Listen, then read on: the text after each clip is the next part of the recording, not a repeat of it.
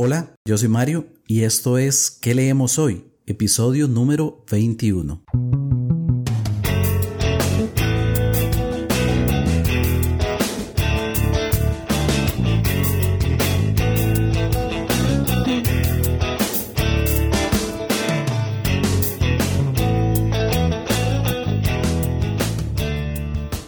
Hola nuevamente, qué alegría que estés por acá.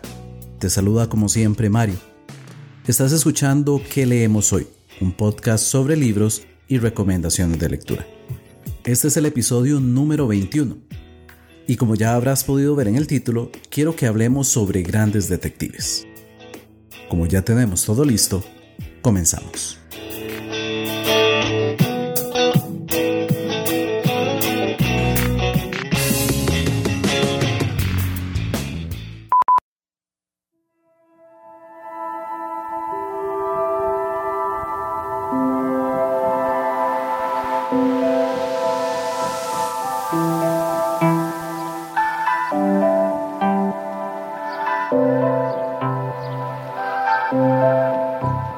Las novelas policíacas tienen bastante tiempo de acompañarnos y ahora prácticamente se podrían considerar o las consideramos como un género en sí mismo. Al decir novela policíaca pensamos en un thriller, muchas veces oscuro, desinhibido, pensamos que vamos a presenciar uno o muchos crímenes y pensamos en que vamos a acompañar a un detective muy inteligente junto a su leal compañero en la investigación y finalmente en la resolución del caso. Los nombres de grandes detectives resuenan incluso para los menos asiduos a la lectura. ¿Quién no conoce, por ejemplo, al célebre Sherlock Holmes del escritor británico Sir Arthur Conan Doyle? O también podemos mencionar a Hercule Poirot, de la novelista más vendida de todos los tiempos, Agatha Christie. También, aunque tal vez conocidos en menor medida, están, por ejemplo, el padre J. Brown, del escritor inglés Gilbert Keith Chesterton, o también Charles Auguste Dupont, del relato Los crímenes de la calle Morgue de Edgar Allan Poe, que por cierto se dice que fue la inspiración para la creación de Sherlock Holmes. También tenemos a Philip Marlowe de Raymond Chandler, entre muchos otros. Ahora bien, ¿Qué tienen en común todos estos detectives, además de resolver intrincados casos? Claro está. Posiblemente ya lo notaste. Todos, al menos todos los que mencioné, son hombres. Por eso, hoy más bien quise traerte algunas grandes detectives que nos ha dado la literatura. Es muy posible que en este momento estés pensando en la perspicaz anciana Miss Marple, de la escritora Agatha Christie. Sin embargo, de ella ya te hablé un poco en el episodio número 19. Y además la estoy reservando para otro episodio que espero traerte muy pronto. Así que, a pesar de que es tal vez la detective femenina más famosa, aunque, claro está, Miss Marple formalmente no era una detective, hoy en realidad y con el perdón de Agatha Christie no la incluiré en la lista de mis recomendaciones. Y hablando de recomendaciones, no le demos más largas al asunto, vamos a ellas.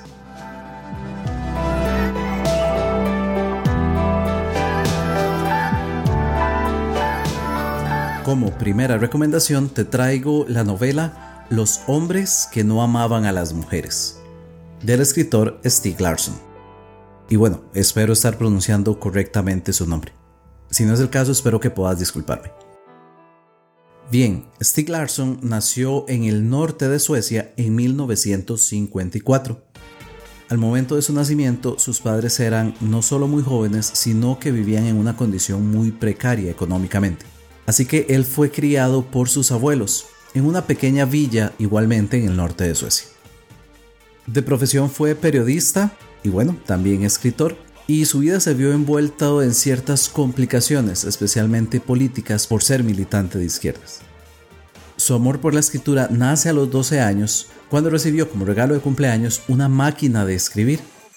Se dice que pasaba noches enteras escribiendo, al punto de que mantenía al resto de la familia despierta por el constante resonar de las teclas.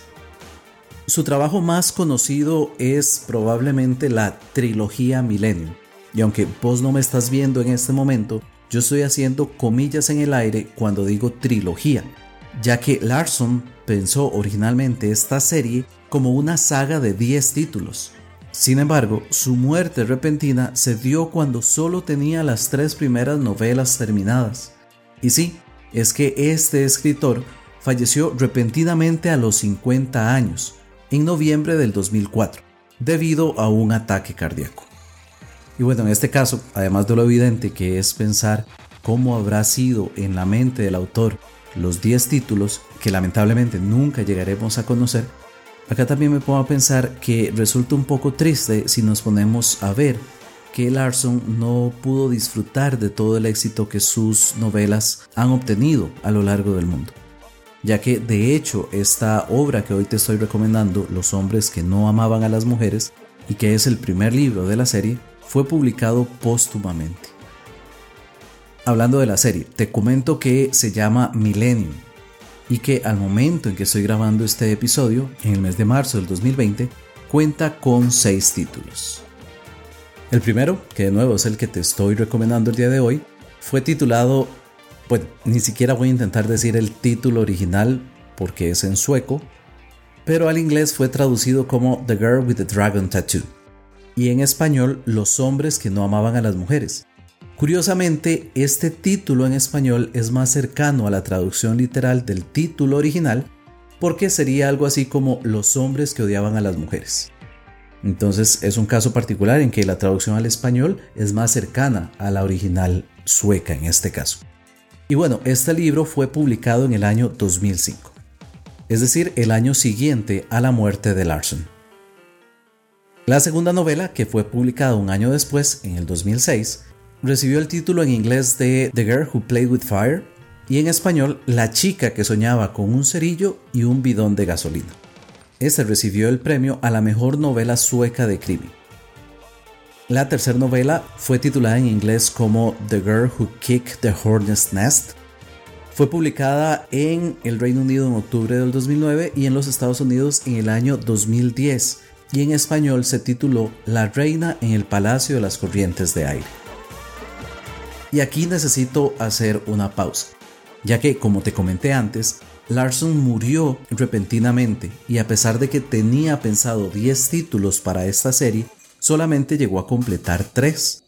Adicionalmente dejó un manuscrito con tres cuartas partes de la cuarta novela en una computadora personal, que ahora está en posesión de su pareja Eva Gabrielson.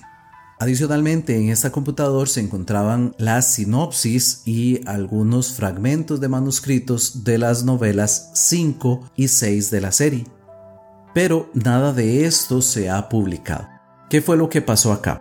A pesar de que Stieg Larsson compartió gran parte de su vida con Eva Gabrielson, nunca se llegaron a casar, debido a que por ciertas leyes de su país, al casarse tenían que hacer de dominio público su dirección y ellos estaban en una suerte de programa de protección de testigos, no exactamente esto, pero es tal vez la forma más sencilla de entenderlo, en la cual contaban con una dirección falsa, con ciertas identificaciones falsas, por su militancia política justamente y porque ya habían recibido amenazas incluso de muerte.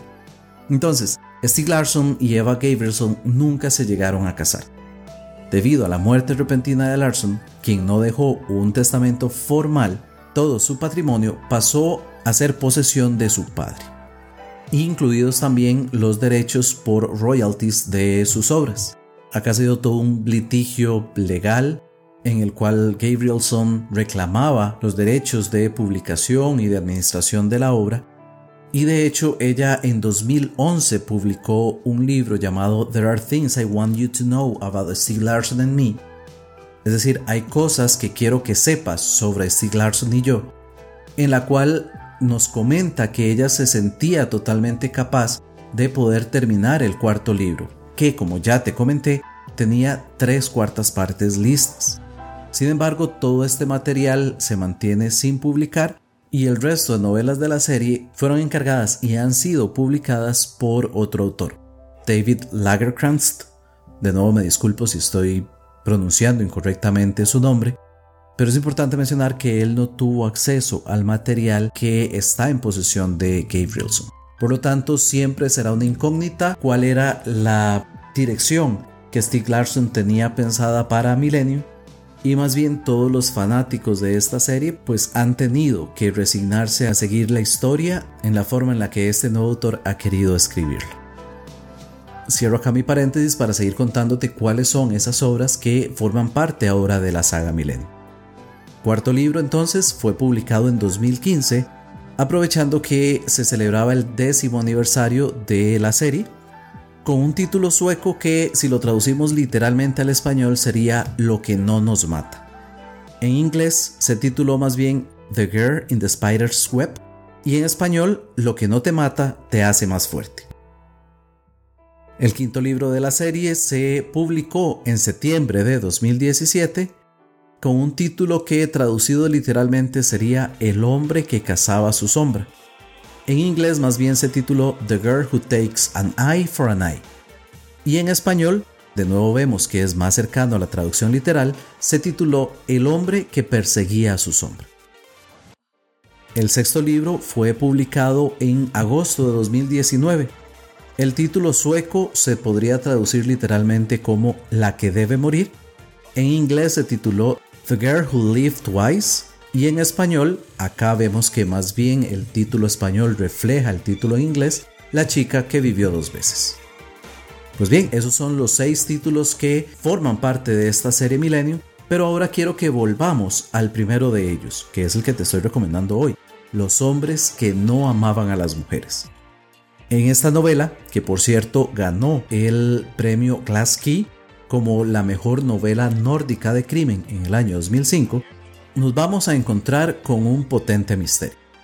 Harriet Banger desapareció hace 36 años en una isla sueca propiedad de su poderosa familia, la familia Banger.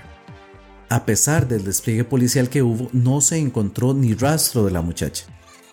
¿Será acaso que escapó, fue secuestrada, fue asesinada? El caso fue cerrado y los detalles olvidados.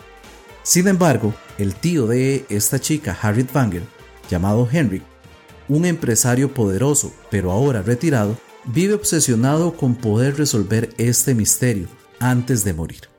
En las paredes de su estudio cuelgan 43 flores secas y enmarcadas. Las primeras siete fueron regalos de su sobrina, las otras llegaron puntualmente para el día de su cumpleaños, de forma anónima desde que Harriet desapareció.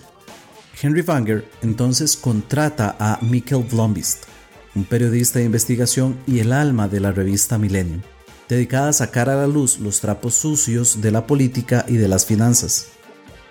Blomqvist no está pasando por su mejor momento, está siendo vigilado y lleva sobre sus espaldas una querella en que fue acusado por difamación y calumnia, y es tal vez por esto por lo que acepta el encargo de Fang. Sin embargo, esta investigación se tornará más difícil de lo que él pensaba y mucho más peligrosa. Además, contará con la colaboración inesperada de Lisbeth Salander, una peculiar investigadora privada, socialmente inadaptada, tatuada y llena de piercings, pero además con extraordinarias e insólitas cualidades. No creas que esto es un spoiler, es solamente la premisa sobre la que se construye una magnífica novela en la cual veremos cómo los secretos más oscuros de una familia son develados además de un entramado de política y economía que es muy disfrutable. La edición que yo poseo es paperback, fue editada por Áncora y Delfín, publicada por la editorial Destino en el año 2008. Cuenta con 672 páginas. Personalmente le di 3.5 estrellas. Debo aclarar que era mi primer acercamiento a cualquier obra de Stieg Larsson pero ya conocía la película tanto la sueca como la estadounidense, por lo cual ya tenía una idea de la trama y de cómo se desarrollaba.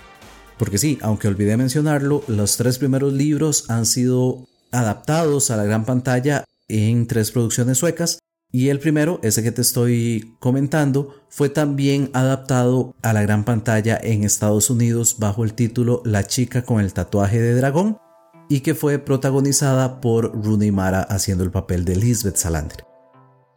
¿Qué más te puedo decir? Es una saga que me la han recomendado enormemente durante muchos años. Yo por fin pude echarle un ojo a esta primera novela y si te puedo decir algo es que los dos primeros capítulos, o mejor dicho, la presentación de los personajes, es de lo mejor que he leído recientemente.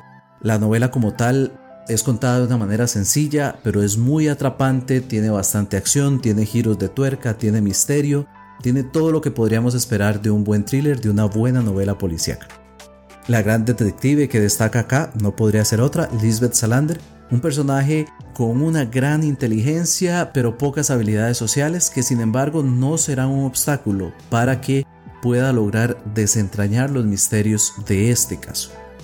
Me gustó que es una historia muy bien planificada, que es contada de una manera casi que diría impecable, a pesar de que en algunos puntos puede ser densa por los temas que trata de política, economía y demás, no se hace cansado de leer. Lo que tal vez no me gustó es que, al menos en la edición que yo tengo, que es una traducción al español, habían muchas frases en inglés, como si en medio de la conversación de los personajes, estos decidieran saltar entre su idioma original y el inglés sin una razón aparente. No sé si es una cuestión cultural, no sé si es así en el original sueco, que tenga frases introducidas en, en inglés, no sé si es una cuestión de la edición, la verdad es que no he investigado sobre eso, pero me pareció algo innecesario y tal vez antojadizo de parte del autor si es el caso de que el original está así. Sin embargo, es una novela que recomiendo ampliamente. Yo aún no he leído las demás de la saga, acá las tengo en mi librero y espero poder muy pronto darles una oportunidad. Dejemos de lado entonces a Millennium, a Lisbeth Salander y al caso de Harriet Wanger y pasemos a la segunda recomendación que te tengo para el día de hoy. Se trata de la novela Reina Roja, del escritor español Juan Gómez Jurado. Juan Gómez Jurado nació en Madrid en el año 1977 y es periodista. Ha trabajado en algunos de los más importantes medios españoles pero saltó a la fama con su primer novela Espía de Dios, publicada en el año 2006. Esta fue seguida de Contrato con Dios y El emblema del traidor en 2007 y 2008 respectivamente. Sus novelas se han publicado en más de 40 países, han sido bestseller mundiales y ya se cuentan por millones sus lectores. Adicionalmente, se dice que en Hollywood ya hay planes para adaptar algunas de ellas a la gran pantalla, algo que a mí me hace muchísima ilusión y que ya estoy esperando para poder ver. Juan Gómez Jurado es el escritor español de thriller más leído en todo el mundo, pero no solamente escribe thriller, también ha publicado una serie de libros juveniles llamada Alex Colt. Esto como un encargo, en palabras de Juan, el más difícil del mundo, de la clienta más dura del mundo, porque fue su hija que le pidió convertir la historia que le contaba antes de dormir en justamente una saga de libros. Además, para los que amamos los podcasts, Juan Gómez Jurado participa en varios. Yo quiero destacar dos en los cuales interactúa con Arturo González Campos, con Rodrigo Cortés y Javier Cansado, y se llaman Todopoderosos, que es un podcast sobre cine, sobre libros, series y cómics, y también Aquí hay Dragones, que es parte de Podium Podcast. Y pues bueno, de verdad recomiendo enormemente estos podcasts. Yo me considero un gran fan de Todopoderosos y de Aquí hay Dragones. Así que apenas termines de escuchar este episodio, te invito a que busques en tu podcatcher favorito Todopoderosos y Aquí hay Dragones. Pues bien, esta novela que hoy te estoy recomendando, Reina Roja, forma parte de una trilogía que toma el nombre de su protagonista, Antonia Scott. El segundo de los libros publicado en el año 2019 es Loba Negra y hasta donde sé aún se desconoce el título que tendrá la tercera y última entrega de esta serie. En Reina Roja entonces vamos a conocer a Antonia Scott. Ella es una mujer muy especial. Tiene un don que al mismo tiempo es una maldición, y es que es extraordinariamente inteligente.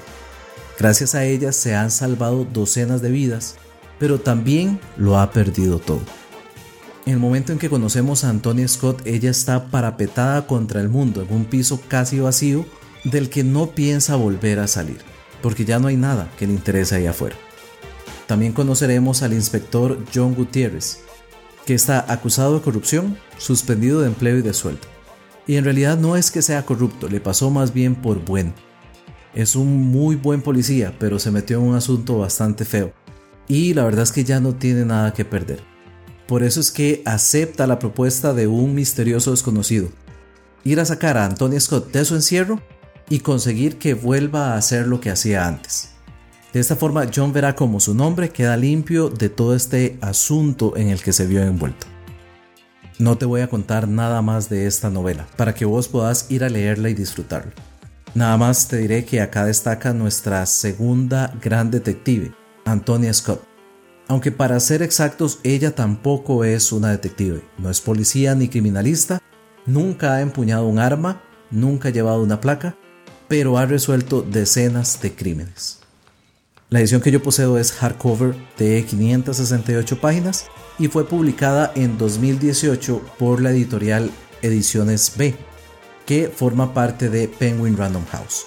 Yo le di un 3.5 personalmente y debo aclarar que es mi primer acercamiento a las obras de Juan Gómez Jurado, a quien como te digo ya había conocido a través de los podcasts. Me gustó muchísimo la dinámica que hay entre los dos personajes y también me gustó muchísimo cómo son descritos de forma individual. La narrativa es bastante sencilla, es un tono ligero, es fácil de leer. El desarrollo de la trama es bastante equilibrado, va liberando pistas poco a poco, tiene buenas escenas de acción, tiene un desenlace que es trepidante, hay giros de tuerca que yo personalmente no los esperaba y que de verdad se disfrutan bastante. Tal vez lo que no me agradó del todo es que hay algunos pasajes en los que tuve ciertos problemas con la verosimilitud y tal vez también algunos elementos que parece que están ahí solamente porque el autor quiso que estuvieran aunque no necesariamente aportan mucho a la trama. Pero es una novela que te recomiendo ampliamente, ojalá que la puedas leer y disfrutar. Reina Roja del escritor español Juan Gómez Jurado. Como tercera y última recomendación, te traigo una novela que probablemente es la menos conocida de las que te estoy comentando en el programa de hoy. Se trata de la novela Prematural de J.M. Silva. Pues bien, J.M. Silva es un autor independiente que nació en Nicaragua en el año 1973. Sin embargo, a los 15 años se mudó con su familia a Costa Rica. Silva es consultor en tecnología, desarrollador de videojuegos, entusiasta de los cómics y fanático del tenis. Le gusta el cine, la lectura y, como no, la escritura.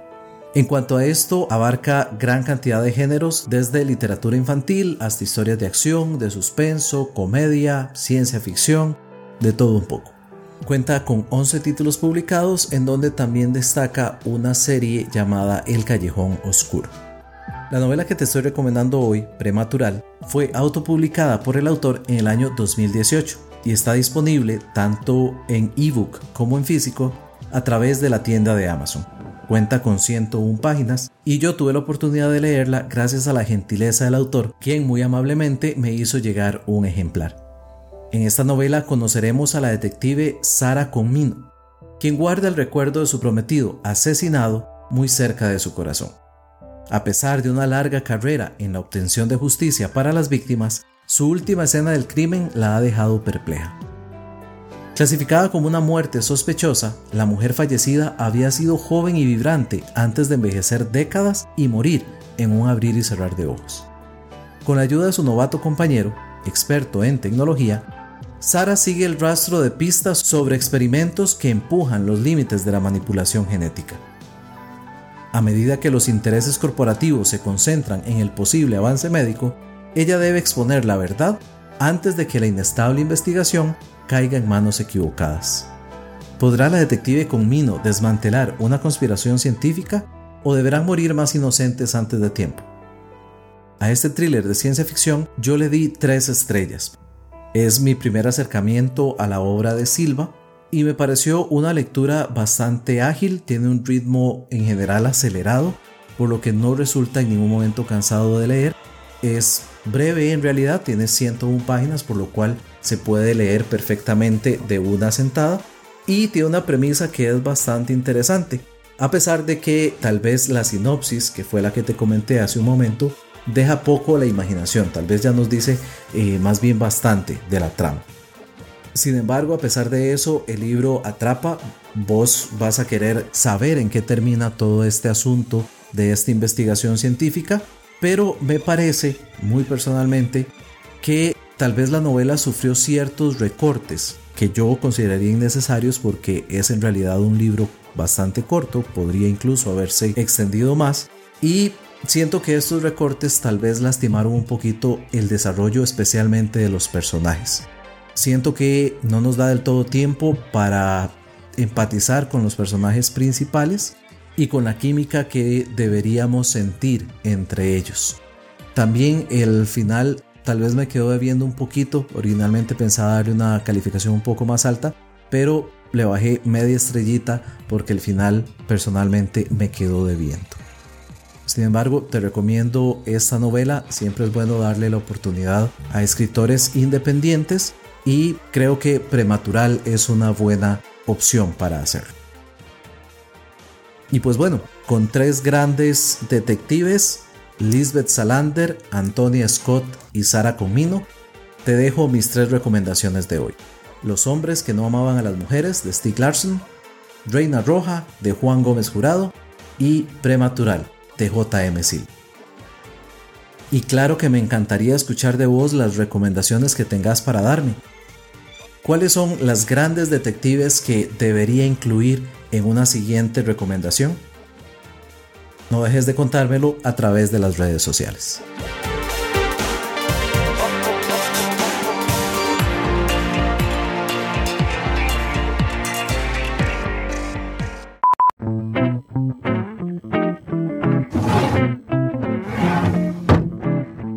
Mesa de noche. Y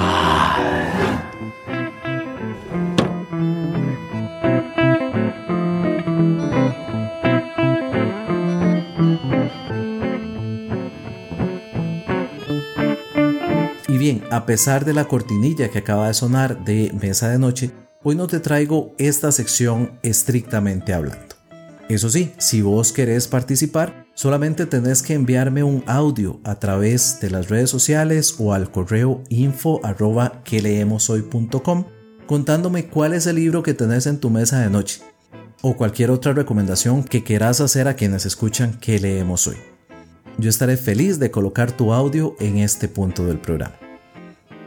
Pero bueno, la razón por la que hoy no te traigo una recomendación de mesa de noche es porque recibí un audio muy especial. No sé si recordás a Cristian Perfumo, un escritor argentino que ganó el premio literario de Amazon y que me acompañó en el episodio especial número 11. De hecho, si quieres refrescarte la memoria, puedes ir a www.queleemoshoy.com barra inclinada especial 11 y escuchar la entrevista que le hice en ese momento.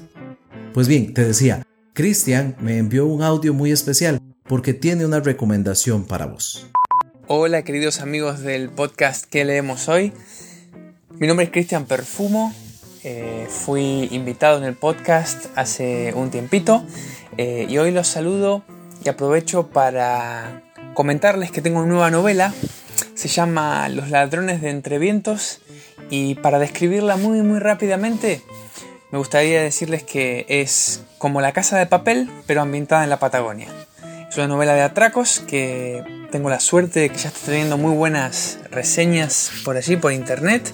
Así que los invito a todos ustedes a, leerla y comentarme qué les pareció. Espero que les guste. Es un thriller ambientado en la Patagonia, como todos los míos, y se llama Los Ladrones de Entrevientos.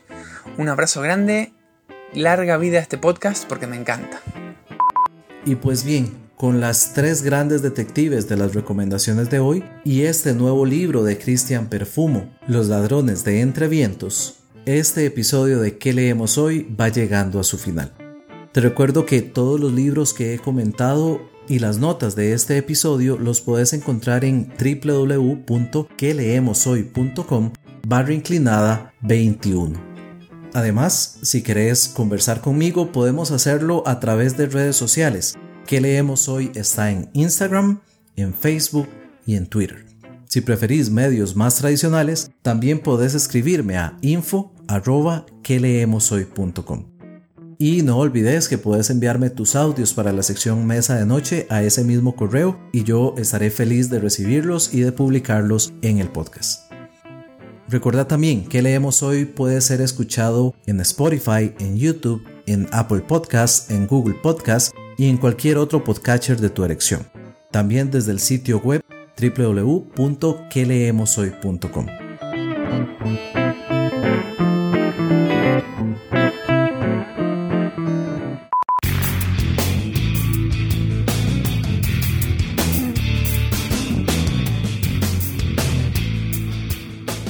Espero que este episodio de hoy te haya gustado bastante, que te lleves unas buenas recomendaciones. Si ya has leído algo de ellas, podés también escribirme y comentarme a través de redes sociales. Y si te ha gustado este episodio, no olvides suscribirte al podcast y compartirlo en tus propias redes para que más personas tengan acceso a él. Que leemos hoy es producido por quien les habla, Mario Chacón.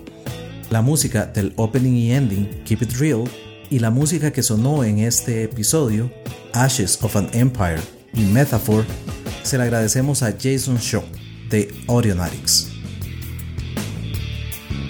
Y ya con esto, ahora sí, llegamos al final. Yo me despido como siempre lo hago, deseando que tengas una muy provechosa lectura. Bye bye.